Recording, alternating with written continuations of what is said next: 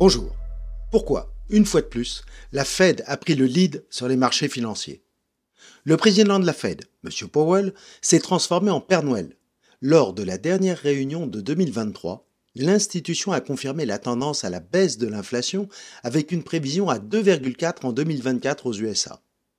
Les derniers chiffres sont effectivement proches de ces niveaux, puisque le CPI aux États-Unis publié cette semaine s'établit à 3,1. Surtout, il évoque un fléchissement de la croissance ouvrant la porte à la baisse des taux directeurs rapidement. Cette perspective a provoqué dès maintenant une très forte progression des indices, alors qu'aucune annonce concrète n'est encore faite. Les taux à 10 ans US se sont effondrés en quelques minutes à 3,9%. Rappelons qu'en octobre, ils culminaient sur l'année à 5%. À l'identique, pour les taux des emprunts d'État français 10 ans descendus à 2,55 contre 3,50 en octobre dernier. À l'occasion de la réunion de la BCE qui a suivi, les journalistes présents à la conférence de presse ont noté, pour l'anecdote, que Madame Lagarde était vêtue de nuances de gris. Elle ne portait pas la couleur rouge du Père Noël qui caractérise souvent ses écharpes. Un cran moins optimiste donc.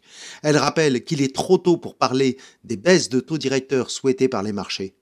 Elle prévoit une légère tension même sur les prix début 2024, avec une inflation remontant à 2,7 après le dernier chiffre en zone euro tombé à 2,4. Mais la tendance reste bonne puisque l'inflation prévue par l'institution en 2025 serait à 1,9%. Finalement, les marchés, par anticipation, ont consommé dès aujourd'hui une bonne partie des baisses de taux directeurs à venir les propos de la Banque centrale américaine, qui se déclare dorénavant attentive à la croissance, ont ainsi conforté les investisseurs dans leur élan positif, et il le fallait, puisque les derniers indicateurs vont dans le sens d'un ralentissement. L'indice d'activité manufacturière de la Fed de New York s'est replié en décembre et la première estimation du PMI composite en zone euro recule encore à 47.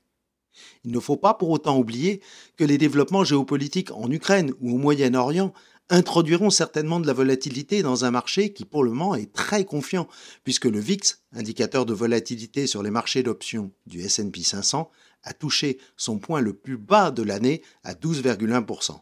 C'est Noël sur les marchés aussi, et vous l'avez compris, cette année, vous n'aurez pas droit à Maria Carré puisque les bonnes nouvelles viennent plutôt de la Fed. Vous aurez droit à Tino Rossi. Merci petit papa. Poël, pardon, Noël. À la semaine prochaine.